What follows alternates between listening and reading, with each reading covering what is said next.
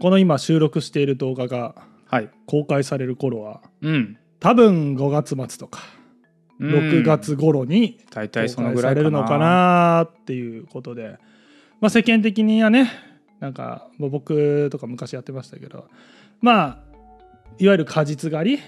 ああ。いちご狩りとかはもうそろそろ終わってきているのかなそうだね。いちごが3月ぐらうい。ん、3が多分ピークぐらいで、まあ、うん45まで残ってるかうんなうんぐらいで,、でギリもうちょっとしたら多分でも夏に向けてさ、まあ、ブドウとかさ、ぶどうね。そうブドウ狩りよくうん。地元で行ってたんであんまいっぱい食べれないんだよね。まあいっぱい食べないですね あったかいぶどうだから日光を浴びてねあったかくなったぶどうあんまりね個数食べれないんですよ確かにでまあ結局ね量り売りでねそれなりそのうそうそうとか考えるとね選で抜してね、冷蔵庫で冷やして、うん夜食べるぶどうがうまいってね、そううまいんだよね、うんだからねブドウ狩りとかねだからもうそういう時期だから行きたいなとか思ってうんるんですけど、うんいいですね果物狩りあともう季節的にはあれかなニュージーランドとかだとうん猫狩りとかも結構猫狩り盛んになってるかな猫狩りってななんですかうんうんえあれ猫狩り知らないですか猫狩りはちょっとキャ存ッじトハ上ンティングげないですねキャットハンティングキャットハンティングあれですかあの鷹狩りみたいなそのあとなんか鵜飼いみたいなん動物を使って他の動物を狩るっていう、はいそういう感じですかね違いますええー、鷹狩りはあれじゃないですか鷹で狩るじゃないですか、鷹で狩りますねえー、キャタニがた猫で狩るじゃなくて猫を狩るです、大丈夫かなこ の回ニュージーランドにうんスチーブン島というチーブン島まあ、島ですねうん小さい島がありますはいでそこにはまああんまり人住んでは住んでないんですけどみんなスティーブンって名前なのかなどうなんでしょうねスティーブンさんが見つけたんじゃないかな あわかんないけど、うんうんえっと、長さがね1.6キロぐらいだから、まあ、全然ちっちゃな、ちっちゃいねちっちゃい島ちっちゃいですね、まあ、ただそこにはあの灯台が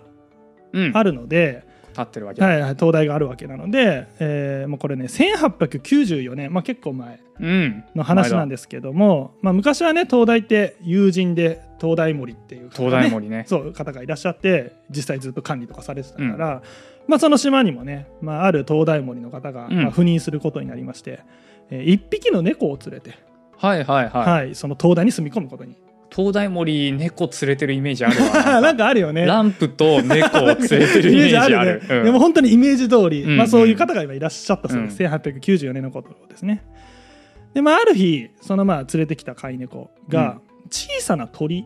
はい、をまあ加えて、まあ、狩りをしてねうん、加えて、まあ、戻ってきたはいはいいいではすいよ猫で狩りしてるね猫でもう猫が狩りした 猫が狩りはか、うんいで、えーまあ、その後もその猫はその鳥の味を占めたのか、ほまあ、引き続き、まあ、日々ね次の日も出かけていってははいはいはいその同じ鳥を買ってくるみたいなことをしてう、東大森が褒めたんだろうねまあ、褒めたりしたんでしょうね、うんで11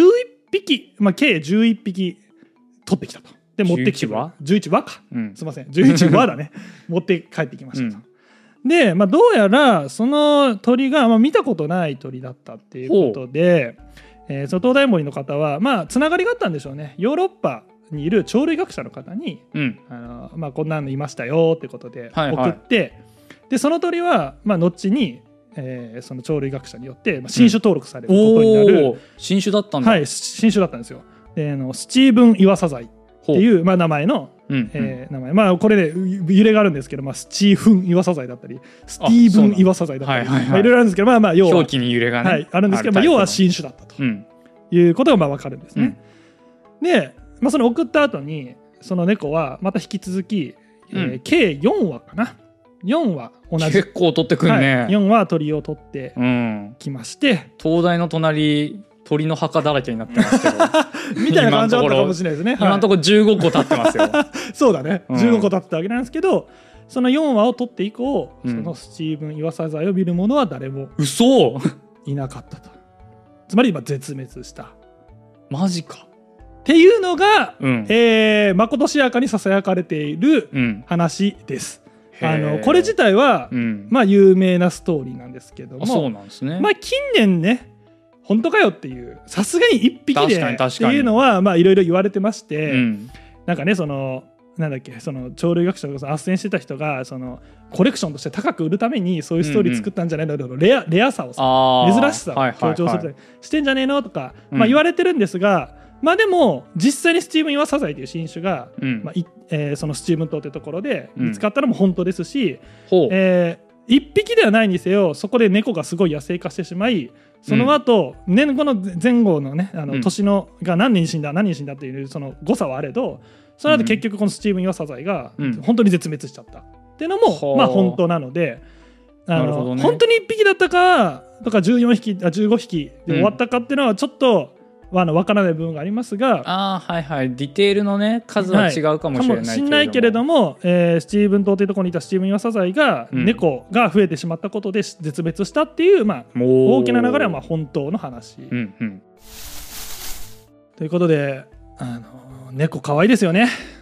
なんか急に変わりまし たねなんかあ猫っていうことでっていでうことつでながる話じゃないです猫可愛いねですよそねれは、うん、あのでも可愛いですよね。まあ猫は可愛いですよあの、うん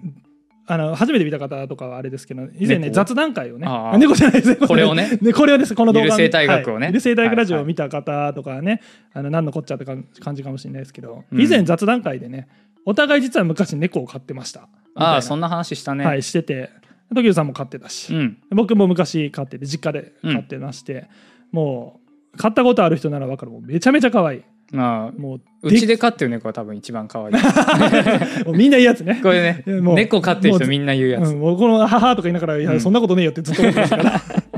まあんまあで溺愛してましたと、はい、でもう本当に猫より可愛い生き物いないんじゃないかと思ってましたし、うん、あの実際ね僕があのその実家の猫最終的に交通事故でね亡くなっちゃったんですけど、あーはいはい、言ってたあのね僕がね社会人1年目とかだったんですよその、うん猫が事故に遭ったのがうん1年目のまだに数ヶ月しか入ってない新人のペイペイだったんですけど、うんあの早朝にあの母からそのちょっと事故に遭っちゃったっていうはい一報を聞いて、うんもう即その日はもう仕事を休んでペーペーなのにペイペイなのに仕事を休んで、即飛行機飛び乗っておう地元戻って嘆き悲しむっていう行動を取ったぐらいにはもう溺愛してたんですよ。うんそれは出来合いだね、うんあー会社はちゃんと許したんです かそれあのー、ゴニョゴニョって言ってあの、まあ、ゆちょっとあのあの ああ労働者の権利としての有給を取りますみたいな感じで、あーはいはいはいあのそんな細かく言わなくてうんも大丈夫だったんで、ああよかったよあかのったあちょっとすみません今日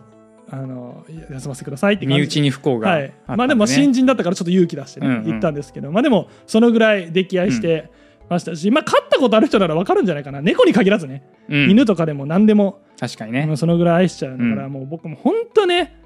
あの猫大好きなんですけれども、はい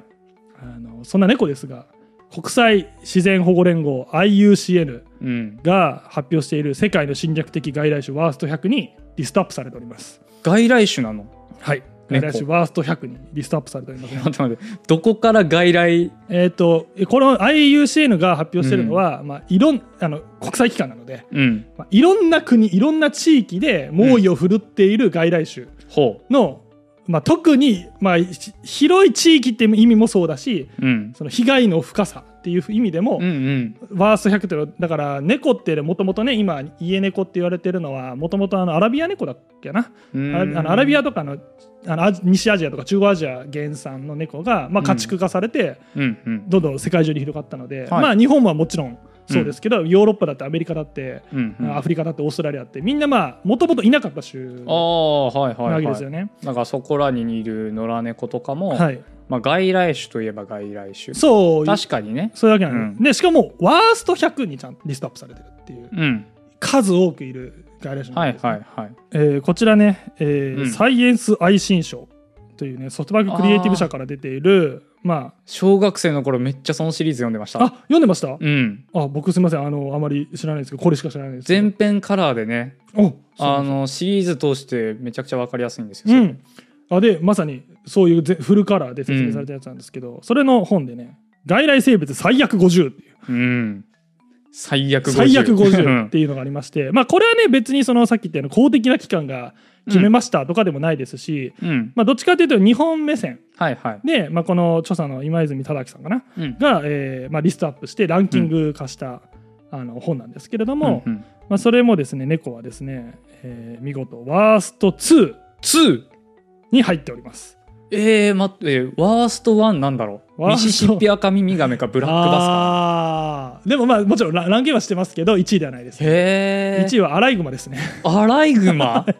はい。アライグマあのこのね本はねえっと、その最悪チャートと呼ばれるチャートがありまして最悪チャート最悪チャートというあの面白いですねはいあのいろいろねその生き物の大きさだとか速さ食性うん捕食種、まあ、競合者あとまあ適応力繁殖力とかはいはいはいあとはまあ病気を持ってくるかとかうんそういういろんな目線から見た時に最悪ポイントがいくつそもうそうねそうあでっすそうでてす最悪合計ポイントが、まあ、アライグマの場合は計81ポイントだったかな、おおえーで猫は惜しくも78ポイントということあで僅差だね僅差で猫が2位ななん、ですすよ。でもあのアライグマのそのなんていうのかなワーストポイント悪いポイント最悪ポイントを稼いでるのは、結構ですねあのアライグマって人を噛んだりすることもあるんですねあや野生だからだと、んうん野生というか野良だと。うん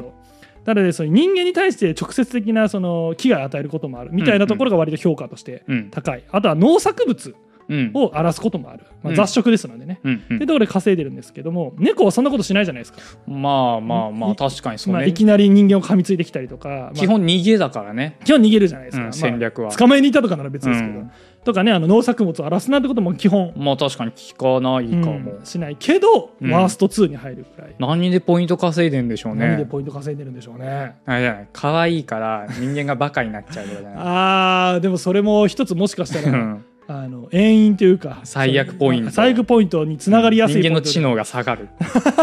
あまあそっちねもううん、いいね知能知能ポイントがもう知能10ポインみたいなトそうまあ、それはね身をもって体感してるから分かるわけだけど、でもまあなんでかっていう話をちょろっとしていこうかなと思います。まあ、なんでかなって言いましたけど、うんまあ、落ち着いて考えれば、うんうんまあ確かに猫ってうん危険かもなって思うところは、まあありまして、 あのあれでしょあの絶滅危惧種の鳥をうん取ってきちゃうと、そうですまさに冒頭言 ったまああれでもうもうお分かりお分かりかなと思うんですけれども、まあ猫って、まあ、猫科のねうん肉食動物で、うんえーじゃあまあ日本にた日本でも考えてみても敵いないじゃないですか まず、まあ確かに猫を捕食する動物はいないかもいないでしょうんだけど猫が食べる生き物っていっぱいいるじゃないですか、いっぱいいるねあのーこれはねあ室内外でしたっけ室内外でしたあーまあ、室内外だとちょっと分かりづらいかもしれないですけど、うん僕はあのーもう外外あ半外外、まあ、どっちも OK だったんですけどでも、ね、猫を外外って結構珍しくないですかうわいや僕はあの田そっかそっ舎かの人間からするとそこまでな気がします。あの飼い猫と称してるけど、まあ、うん野良猫が家に住み着いて首輪つけましたみたいなのが割と僕ああはいはいうん割とメジャーなイメージが僕はああったので、 ポケモンみたいな捕まえ方してますでもちょっと野生い や現れたっつって現首輪れつけたてそうそうみたいな感じなんですけど、まあ、でも逆にそうだね都会でねあんまり外飼いは、うんまあ、危険だからねうんうんしないかもしれないですけど、まあ、田舎だと結構外側って普通かそうななんですねと思うんですけれども、まあいろんな生き物を取ってきますよねあの飼ってる方ならわかるあああそうあのねカナヘビ取ってきたことがあ室内外でも、あのうちの家ちょっとボロくて、うん壁にいっぱい穴開いてるんですけどあまあ確かにヤモリとか、まあ、そうそうそう来るもんね金取指っとてかもきてもう猫パンうチん炸う裂んそうですよね血が飛び散 ってそう大です変なことになりましたし、はいあのね害虫でおなじみのはい茶色いあいつあああいつをあいつより素早く動 いて何でねすかパーンとこうハンティングですようちの子はねあのか茶色いあいつとか、うんでかい雲とか取ってほしいのには何の興味を示さないいんですけどっていう そのそのためにいると言っても過言じゃないんだ よね まあでも取るじゃないですうか、んで取って必ずしも食べないですよね必ずしも、ああ確かにうんあのうん結構狩り自体を、まあ、遊びとして楽しんでる面も、まあ、そんなありまして感じがします。で実際その外飼いの場合もですねあのネズミとか、うん、まあ、あの多かっうちの近くで多かったのはあのモグラとか多かったですね、モへグえラ。とかあとはまあ鳥はもううんいろんな鳥を並べて血だらけになってる、あーなんかうんね外来生物最悪に感が出てき ましたあでもね。すごいなん実か感するわけですよね。あのーでね最初の頃こそねあの言葉では褒めながら「あー偉いね偉いね偉いね」って言いながら外にこう投げ飛ばすみたいなことをしてたうんうんうらんなんか持ってこなくなったんですけどある日ちょっとうちのねタンスの裏見たら。うん。鳥の頭が転がってうるとわかーきつい経 験。うわなんか羽がねいくつかああ。転がってて、うんそう辿っていくとタンスの裏に繋がってい てタンスの裏見るとうあわのー。鳥の頭が残ってるみたいなゾミゾミ するまね。あまあことそがあっの話。まあ、あったんですけど、まあ、でも全然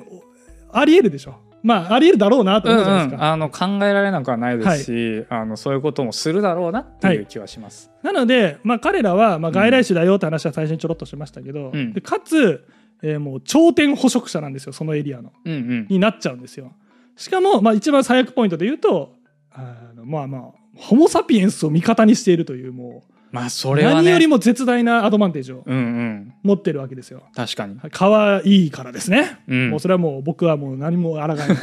可愛いんですよ、そうだねどうしても可愛いだからもうホモ・サピエンスは駆除とかを、まあ、あまり積極的にしない、まあ、もちろんされる場合もありますけどうんうんあのまあ、そこら辺にいる猫を積極的にそこのあのなんか近所の人たちが「うわ猫がいた駆除して」うんうんみたいにはまあなります、まあなりませんね。はいうん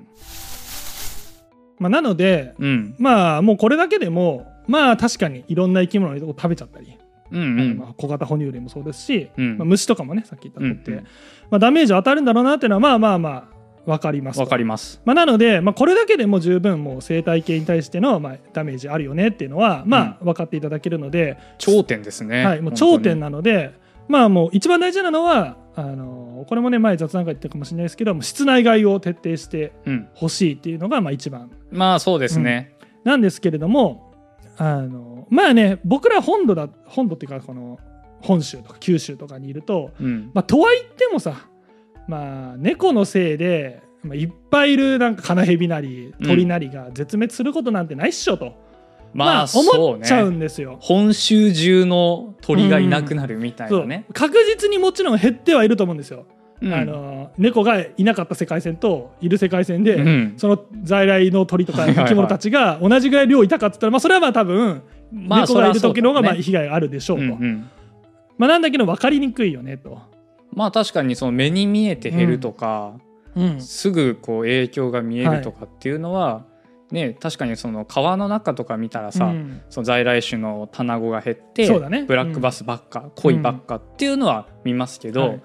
まあ、猫はね、うんまあ、見ててなんかこの「この虫見なくなったうね」とかっんていうのは、まあ、見ないですし、うんあまり考えたこともなかったかなっていう気がしま。そうですねだからまあ正直僕もね、うんあんまり猫がまあどれだけ影響を与えてるかみたいなうんうのをん考えてこなかったですし、あとはそのねやっぱり論なんかちょっと論文検索ペロってしてもさ、うんまあ、どうしてもねあの散発的にねあのこのエリアでの猫の捕食がどのぐらいあったかみたいな、そういうあー神奈川県のなんとか市のなんとか地域のうん調査をしましたとかは狭いねそうそうあったりするんだけど、まあそれぐらいじゃないと無理まあか、でもそうななんだよねこれが多分大量に積み重なって初めて、はいはいあの実態が分かるんだけども、うん今ってちょうどその減ってんだろうなって想像はつくけど実態がよく分からないみたいそのな、具体的な数値というかはい、規模感は分がかんない、ね、分からないから危機感が出てきにくいっていうのが、まあちょっと一個問題かなと思いますが、まあ、そうも言ってられない場所がうんあるわけですよね。はい俺はもう最初に言ったスチーわかブりンました島そうそうじゃないですけどまあ、島ですよね。ちっちゃい島ねちっちゃい島はもう大変なことになってるうん話をちょっとしようと思います。まあ島はねうんあの島ってもう面積も小さいですし、うんまあ、島っていうだけあるので、まあ、海に基本囲まれてて、はいはい、島以外のまあまあうんうんなんだろうな、日本でいうとさ、まあ、沖縄なり、まあ、小笠原諸島なりなんでもいいけど、うんうんまあ、その本土と隔絶されてるから、うんまあ、固有のね生物がね、育ったりとか、うんうまあ、ん独自のなんか、えーまあ無人島がねまあ、無人とその人の うん影響とかも受けそうなそうそいうような場所が生まれるから、まあ、非常に固有種とかが生まれやすうい、んし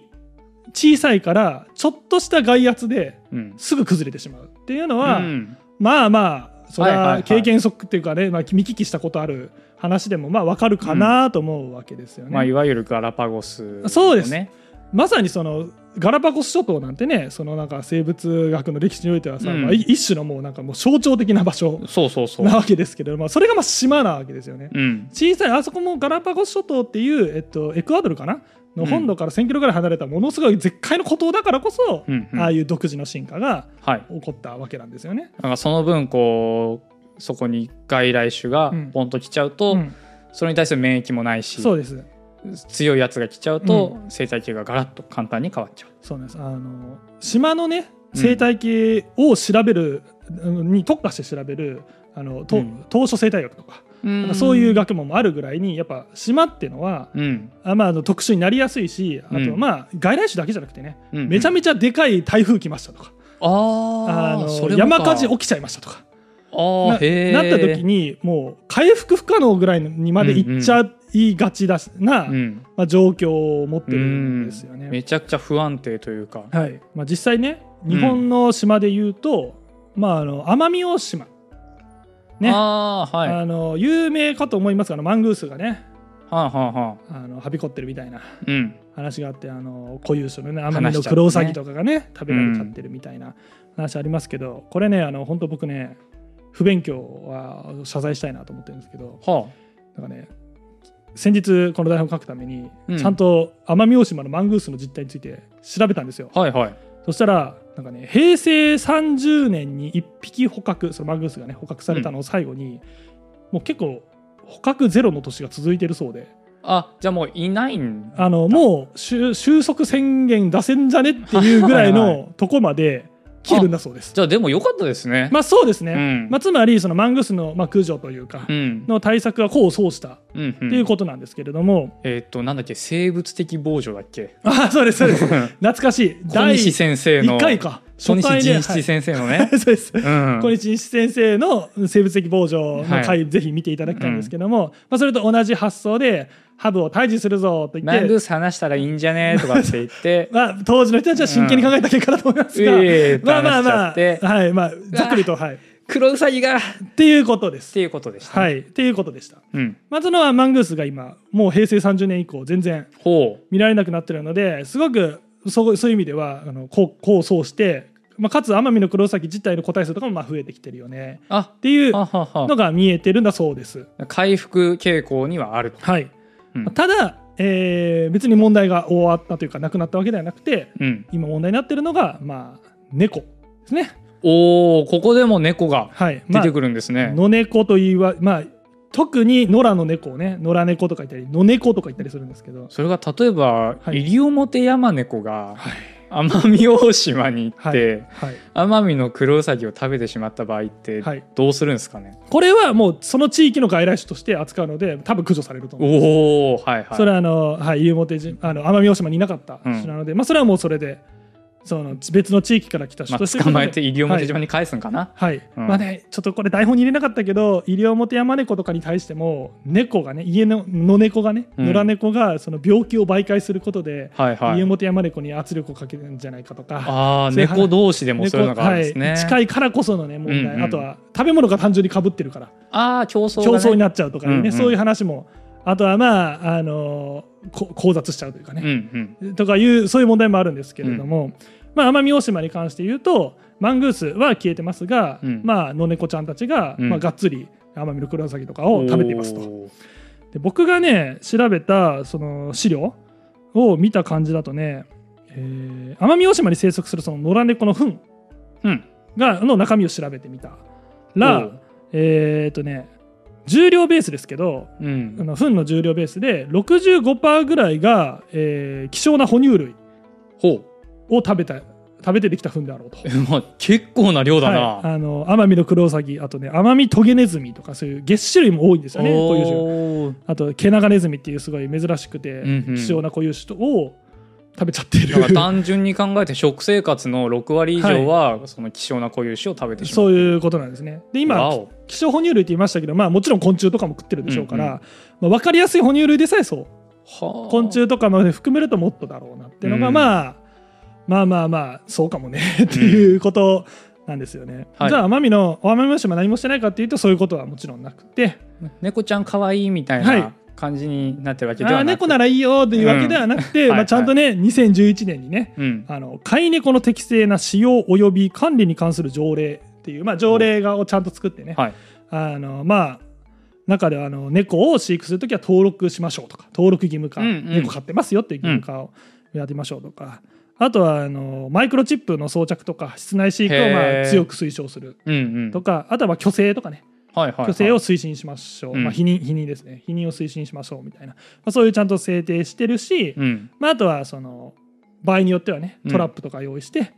えー猫を捕獲してうん、で、まあ、ただ捕獲してじゃあ殺処分するのかっていうのは、まあ、そんな単純な話ではなくてじゃあまあそうですね。虚勢みたいな対処とかをした上で、かあの新しい飼い主を探すとか、うんうんこれ奄美大島の例を今言ってますけどあの小笠原諸島とかでも同じような事例がありましてえーとねあのまあ、これちょっとあんまり深く入りませんけど小笠原猫プロジェクトとかでググっていただけるとうんうんあのう小ん笠原諸島で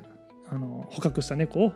に、えー東京の本土まで持ってきてはいはいで新しい飼い主を探すみたいなそういう取り組みとかもうーんあったりするので、あのまあ、島は島で今そのいろんなことしてますけど、まあ、ここで言いたかったのは、うんまあ、手ぐらいこんなそんなことしないといけないぐらい猫、まあ、野猫野良猫の、うんまあ、影響っていうのがすごいでかいんだよっていう話をでかいっすねはい、したかったっていうことです。で、えーまあ、冒頭覚えてますかね猫狩りって話をしたの覚えてますか、ねなん、か猫狩りのシーズンって言ってましたね、はい、あの、うんすみません、猫狩りのシーズンって言いましたけど、あれはちょっと引きを作りたいためにシーズンって言っちゃいましたが、いつがその適切なシーズンなのかとかまでは分かってないです。申し訳な。ないんか常にやってなきゃいけないようまあそうなね気もします多分ね。常にやってるんじゃないかなと思います。うんあのピークはあれど。はいはい。で、まあニュージーランドで言っていましたけど、うんニュージーランドって皆さんどのぐらいご存知かな。あのー僕が知ってるニュージーランドの知識の一つは、あの羊の数 が人間よりも多いっよくご存知で、ていうやつですね。。はいい、もうまさにあの、うんまあ畜産大国と言いまうすんか。うん。あの羊とか、まあ、牛とかもそうですし、まあ、あと自然がねすごい豊かで、うん、あのねに面積島同じ島国日本と同じような島国なんですけど、形もちょっと似てるしね。あそうなんですよあの北と南でねうん2つの大きな島があって、まあ、日本でいうと、まあ、北海道と北海道と本州っぽい。以南みたいな感じに,、なってて面積も確か、えーっと日本の3分の2ぐらいでうん。うん。本州足す九州ぐらいだったかな、まあ、だから本州足す北海道ぐらいうんうんの、まあまさにもう面積もそんな感じで、まあ、非常にその温帯ですし、うんまあ、日本ともまあ気候的な条件は近いよねみたいな。うんうんまあ、そういうすごい温暖な国で、まあ、実は僕はあの中学生の時にニュージーランドにホームステイしてたことうわが実はいいなあ俺もしようと思ったんだよニュージーランドにあホマジーっすかムステイマジですかそうあのーそうなんですよけどねちょっと僕の場合は行こうと思ったんですけど、その行く数ヶ月前はいにちょっとニュージーランドで大きな地震があったねあその頃か起きてしまってあったあったホームステイ先がちょっと壊滅的な被害をあ被そうなんっだてしまったのでちょっと行けなかったんですね。あったね地震があっそうて結構そのそれこそ日本人うのん、学生がとかいう話ありましたよ、あその頃クかライストチャーチに行くはずだったんですよね。ああそうなんですね、ええで僕はもうその前なんですけど、あの行ってまして、まあ、北のあのオークランドっていう都市、うんまあ、最大の都市なのかなとかに、ねまあ、あのホームステイしてて、まあ、ちょっとこの後ポロッとその話もしようかなと思うんですけど、うんまあ、ニュージーランドって本当にあの自然が豊かな国ですし、はいあとねあのめちゃめちゃ固有種が多いんですよニュージーランド固有種がうん、あのキーウイとかはさすがに皆さん知ってるんキじゃないーウィかがなねかわはいい、い、あの飛べない鳥キーウイ、うんあとはねちょっと詳しい方になるとカカポーとかねカカポ知ってるよ緑色あそうのそうでけえオウムでしょそうです英語の教教科書にありましたよカカポありましたありました、うんもうあいつも飛べないんですよ、うんうんうんあのめっちゃ飛べない鳥が多くて、うんあのね僕がね見た資料だとニュージーランドで繁殖している鳥類あ鳥ですね鳥の7割71%ぐらいで淡水魚の86%はい昆虫の95%、うんえートカゲとカエルに至ってはほぼ100%が固有種だとああ友情の固有種種ねうんうんうんいうぐらいもう固有種だらけなんですよね。だらけだねあの歴史的っていうかうんの話すると、あのまあ、オーストラリアが一番近い大きなはい島になるわけですけども,、もうそことね6,000万年前だったっけ、えー、6,000万年前とかにはもうオーストラリアと分離しちゃって、うんそこから一度も他の大陸とくっつくことがなかったので、まあ あそこから分裂したらねあもうあと次の南アメリカ大陸までめちゃくちゃうんめちゃめちゃあるしあと一番最寄り南極とかになっちゃうのかなな る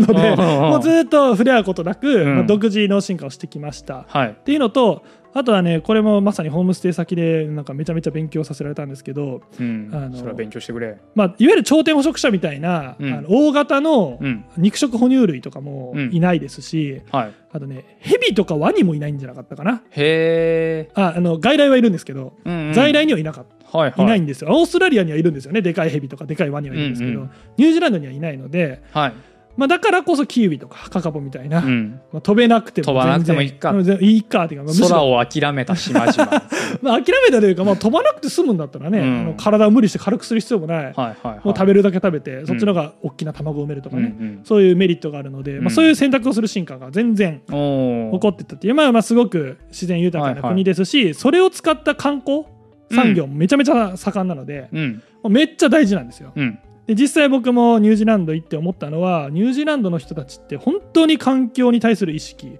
うんとあとはね先住民のマオリ族に対する意識がはいはいはい、めちゃめちゃ高いなっていうのは、うんもうそれをめちゃめちゃなんだろうな実際にもそうだと思いますしうん私たちは大切にしてるんですアピールすごいなっていうのをすごいまなあんまあか感じまたあまあまああのねあの当時のアーダーン首相とかが結構、うわー首相の名前までわかんない そうだったんですかえーあのまあ、割とあの、すごい政治家だというふうにお聞きしてますけどなんかそういう先住民族の方々への謝罪、歴歴史的なそ,、うだねの謝罪とかも土地をね奪っちゃってごめんなさいとかねだから向ねこうの先住民族の方々のやり方謝罪のやり方で謝罪するっていうあああなんかそういうのなんかのラストサムライの最後みたいなわかりますわかんな あのラストサムライがいはいラストさサムライって名前は知ってますあっはいその明治のその西洋式の軍がうん最後侍になんか謝罪する場面があるんですよ、はいはいはいはい謝罪っていうかなんだろうな敬意を表するうみたいな、んそれはその西洋式の敬礼じゃなくて侍式の土下座っていうねあでもまさにそういうことですそういうことなんですよ相手の文化に合わせることで敬意を示すっていう、でも本当にそういうところで僕もホームステイ行ってなんかが平日はねなんかが地元の学校みたいなところうにん行ったんですけど、もういきなりそのマオリ族の、まあ、はい墓っていうね、まああ、あ踊りというかうんうんうんあれしたけどラグビーのありましたねオールブラックスっていうねオールブラックスはいうんがあのやるんですよね試合前にね墓やりますね墓って言ったら舌をベーって出したりして、威嚇みたいな、うんうん、まあ、戦いの前の儀式とかなのかな、うんまあ、あれをねいきなりバーンってさせられて、はいおおみたいなじゃあ今回のサムネは吉信がハッカーをしてるとかいうでもこういうこう いうやつ、はいはいはいあのをやってたんですけども、まあでも本当にあのなんかねちょっとしたプリントを渡されてニュージーランドとはみたいなのも,、うんうんもうひたすら生物の話環境の話あとーマオリ族の話はいはで、まあ、ちゃんとマオリ族に対して入植者たちがうんやってきた、まあ、ちょっと良くなかった行いとかも、はいはいまあちゃんと書いてるみたいな。いああいいねいいね、うんなんか吉信がなんかはい、吉信がはいなんか留学先をね、はいニュージーランドはいにしたっていうのもなんかすごいうん、いいことだったような気がしますね。。そうですすねこれもねまあもう余談だけど、うん。なんかプロなんかね県が主催してるなんかプログラムだったんですよ、はいだはからい。県がなんか金出すから出してくれるみたいなうん。プログラムがあっで、て まあ大体のなんかプログラム大体なそんうっかすなんかそうだなで応募してうん。で選べたんですよねイギリスとかあ、選べたんだ。アメリカ。カとかうんいくつかあってで、国もと地域も選べるし、まうあ、ん地域によって滞在期間もちょっと異なります、はいはいはい。でなんか確かあのあれもあった気がする沖縄のなんかあの米軍のとこに行きましょうみたいななんかそういうなんかなんかああ、その比較的その学習のね。ライト目というライト目って言ったらちょっとあれかもしれないけど日本の国内でも住むようなものからイギリス、アメリカはいはい、ニュはーい。ジーオース国トラリア内留学もあって。あったんですけど、まあ、僕はもう当時から自然に興味があったので、うんあやっぱこんな方だったらニュージーランド行きたいなってはいはい。思ったんですけど、今ならイギリス行くかも ねなんでだよ。あのやっぱダーウィンとかねとああー、そそのうか。あなんか自然科学とか博物学なといんだっっけたらトロンボーンだっけクラリネットだっけあああえっ、とやべえ楽器の名前が出てこないあのやばいオーボイしか出てこないオーボイじゃないオーボエじゃなかった っけオーボイじゃないなんだっけやばい楽器のすいません楽器の名前が出てこないあれねあれ、オーボエじゃなかったかな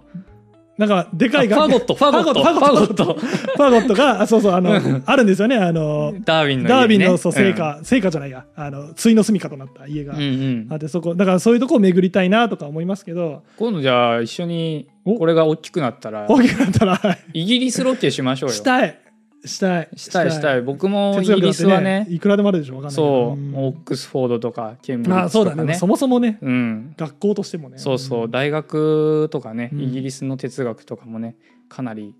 ね、うんちょっとい調べたい、うん学びたいんで、イギリスのロケいいっすね。行きたいっすねイギリ。スぜひあの、うん行きたいしね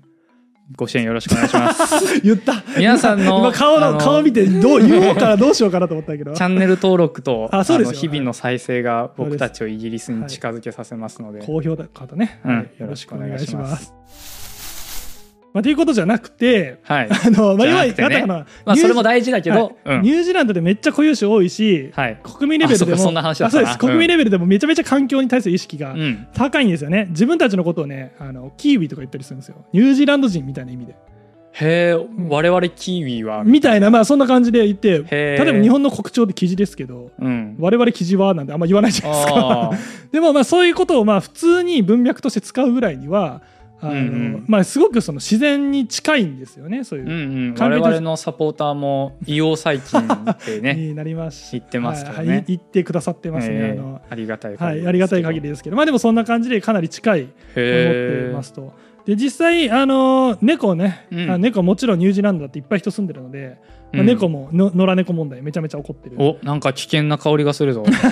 わけですよだからうん実際、あの冒頭に言ったようなねあの駆除、はいはいまあ、はキャットハンティングうんがなされているわけででもねこれに対するねその国民の意識がどうかっていうとあちょっと知りたいかも、どういうふうに捉えてるのか、僕が見たその資料では、うんそのニュージーランド住民に対するアンケート調査ですよね。うんあのまあ、一応名目としてはその住民たちの意識を知ることで、まあ、政策立案とかに役立てようみたいな、まあ、はそいうはいいうはい感じの論文だったんですけども、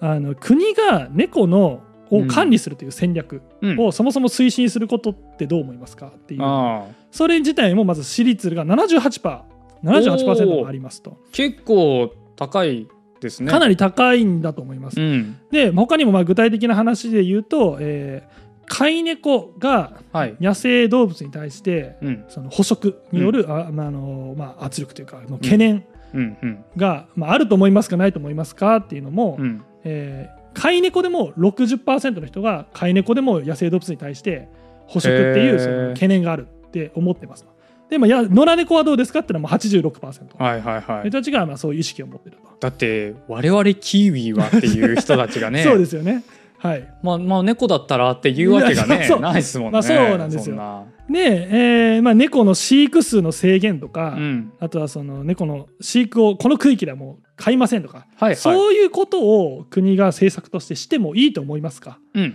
みたいなことに対しても、えー、65%はそういうことをしたしてもいいと思いますってういう、ーんまあ、結果が出てたりするんですよ。はいはいこれ多分すごい日すね本でやったらここまでじゃないかなって思うんでいすよ。やーそうねうあんのまずそもそもね冒頭言ったようにあの飼い猫が野生動物に対してうんすごいそのまあ悪い影響を与えてると思いますかっていう質問だけでもうんうん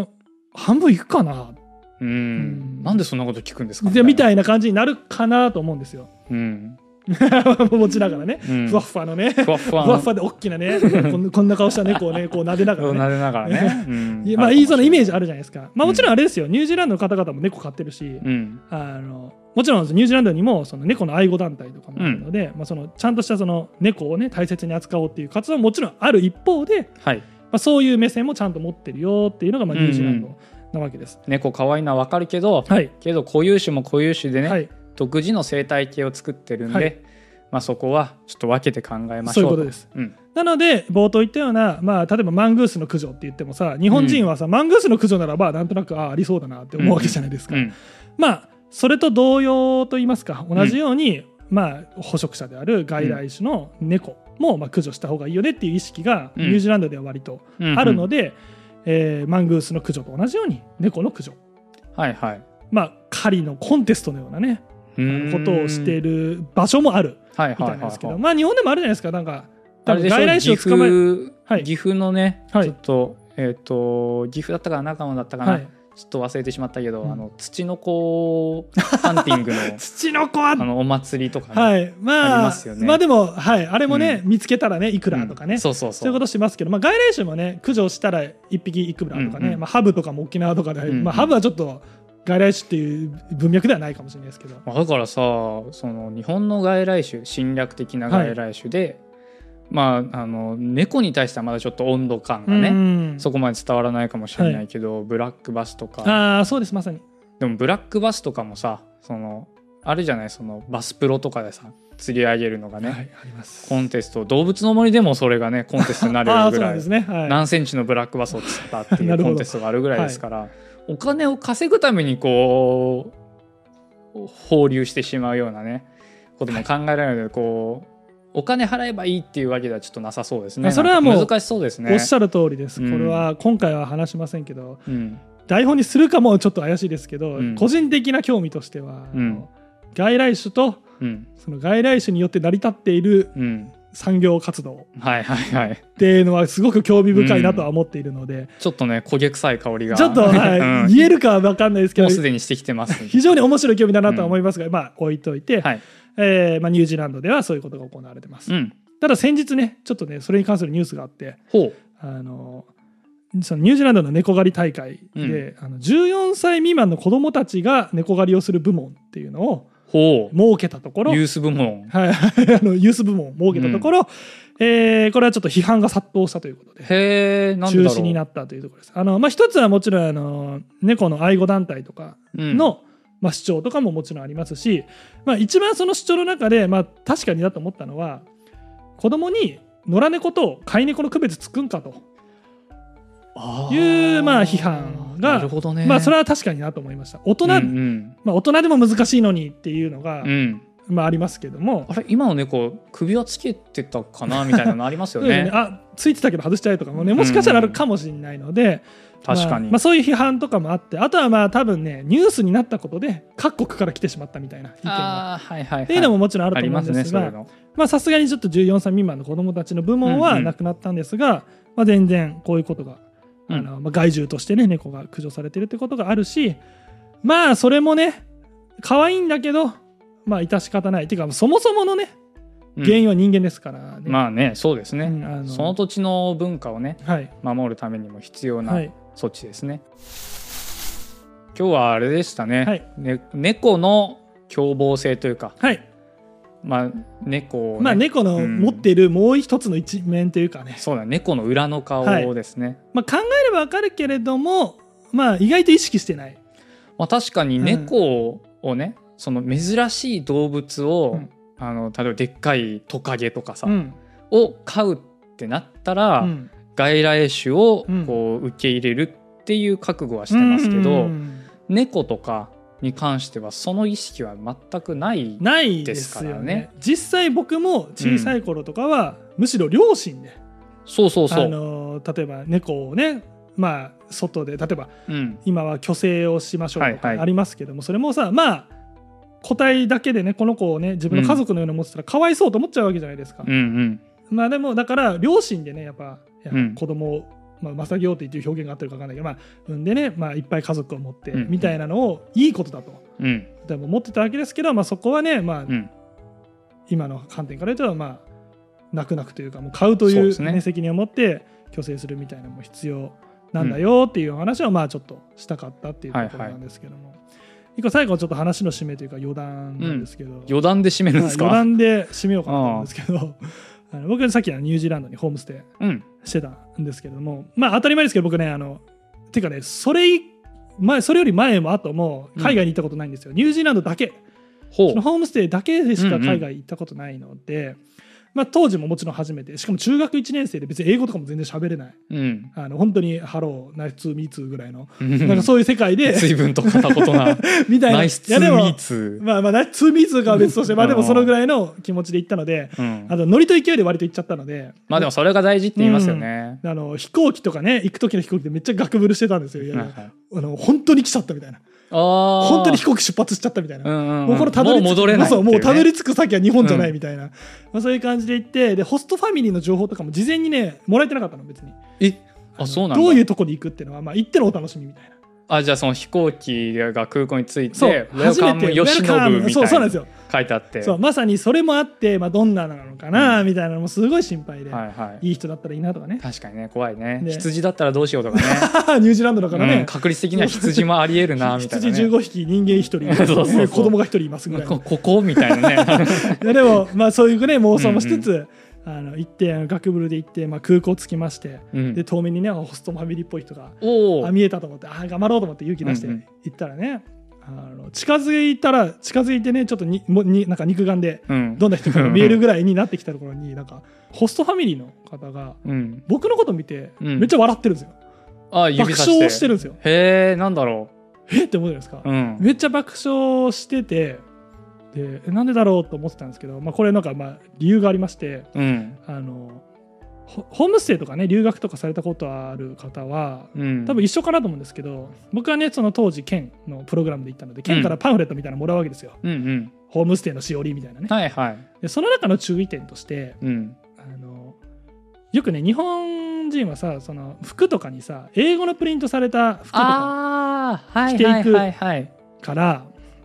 あでもそれってあの英語圏の人から見ると、まあ、ふさわしくない言葉が書いてあって意味わかんない英語そうが、そうね、書かれてたりするから、それよくないから、うん、うんうんそういうのは着ないようにしてくださいって、ほまあ、書かれてたわけでうす、まあ大事ですねで僕もそれは大事だと思って、実際行く前にちゃんとね、母とね一緒にこういろいろ支度しながら、うんうんあの無地とかは持ってなかったんですけども家にある例えばあこれだったらまあ例えば、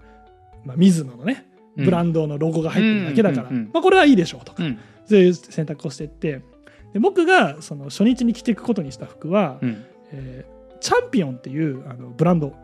チャンピオンチャンピオンっていうブランドをご存知あああここういうやつかあそうですこ C ういうや C つそうですそうですこうこういうやつです、んチャンピオンっていうあのアメリカのブランドかながあってまあ割と日本ではメジャーだと思うんですけど、チャンピオンのブランドの服も着ていこうと思ったんです、で白地にね黒字であのチャンピオンって書かれてる、はいまあまあ、ブランドがね書かれてるのがあったんですよあああもうわ分かりましたなんとなく、うんあであまあでちょっと戻るとあの要はあた多分ですねそのニュージーランドでは多分そのチャンピオンってブランドがそんなに一般的じゃないブランドだったみたいなんで確す、かにそれは面白いわ、はい挑戦なんだっけ、えっと、優勝者だから優勝者みたいなだ から日本語で言ったから勝者って勝いう者漢字で書かれた服をあのニュージーランド人が着てくるみたいな雰囲気でう僕んはチャンピオンっていうのを書いた服で行ってしまあってでもうだから最初の第一声がもう「おーチャンピオンボーイ!」って言 われて「ええああチャンピオンえででもで動揺 して、ーうん でよくよくね後から考えると、あチャンピオンって一般的じゃないんだという分かったし、はいまあ、その後約3週間かなチャンピオンボーイと呼ばれながら チャンピオンボ えーーニュージーランド生活イをえいチャンピオンボーえイーチャンピオンボーイと言われながら、はいはいニュージーランド生活を謳歌するっていうことになったっていう、うんまあ、余談がありますので閉まらんよこの話であはの皆さんねあの、うん留学とかホームステイ行く際には、あのブランドはねあのその現地で。えーちゃんと浸透してるのかそし いてやその浸透してなかった場合そのブランド名がちょっと変な意味に捉えられるんじゃないかっていうことをそう意ですね識していただくというのと、猫はまあ外来種として危険な場合もあるんだよというこの2点をですねあの忘れないで学びがありました、ねはい学びがある動画という、いうことで、あのこれだけ持って帰って、あの動画を閉じていただければと思います。ということで高評価と、えーコメントとかうん、あのしていただけると幸いです。はいあとチャンネル登録ですね。よろしくお願いいチたしャンます。ピオンボーイとチャンねピオンボーイと、あはいの時広でお送りしはまいしチた、ャンピオンボーイとトキヒロで一緒にイギリス行きたいなと思うので、はいよろしくお願いいたしまおす。願いします ということで以上になります。ありがとうございましありたがとうご。ざいました。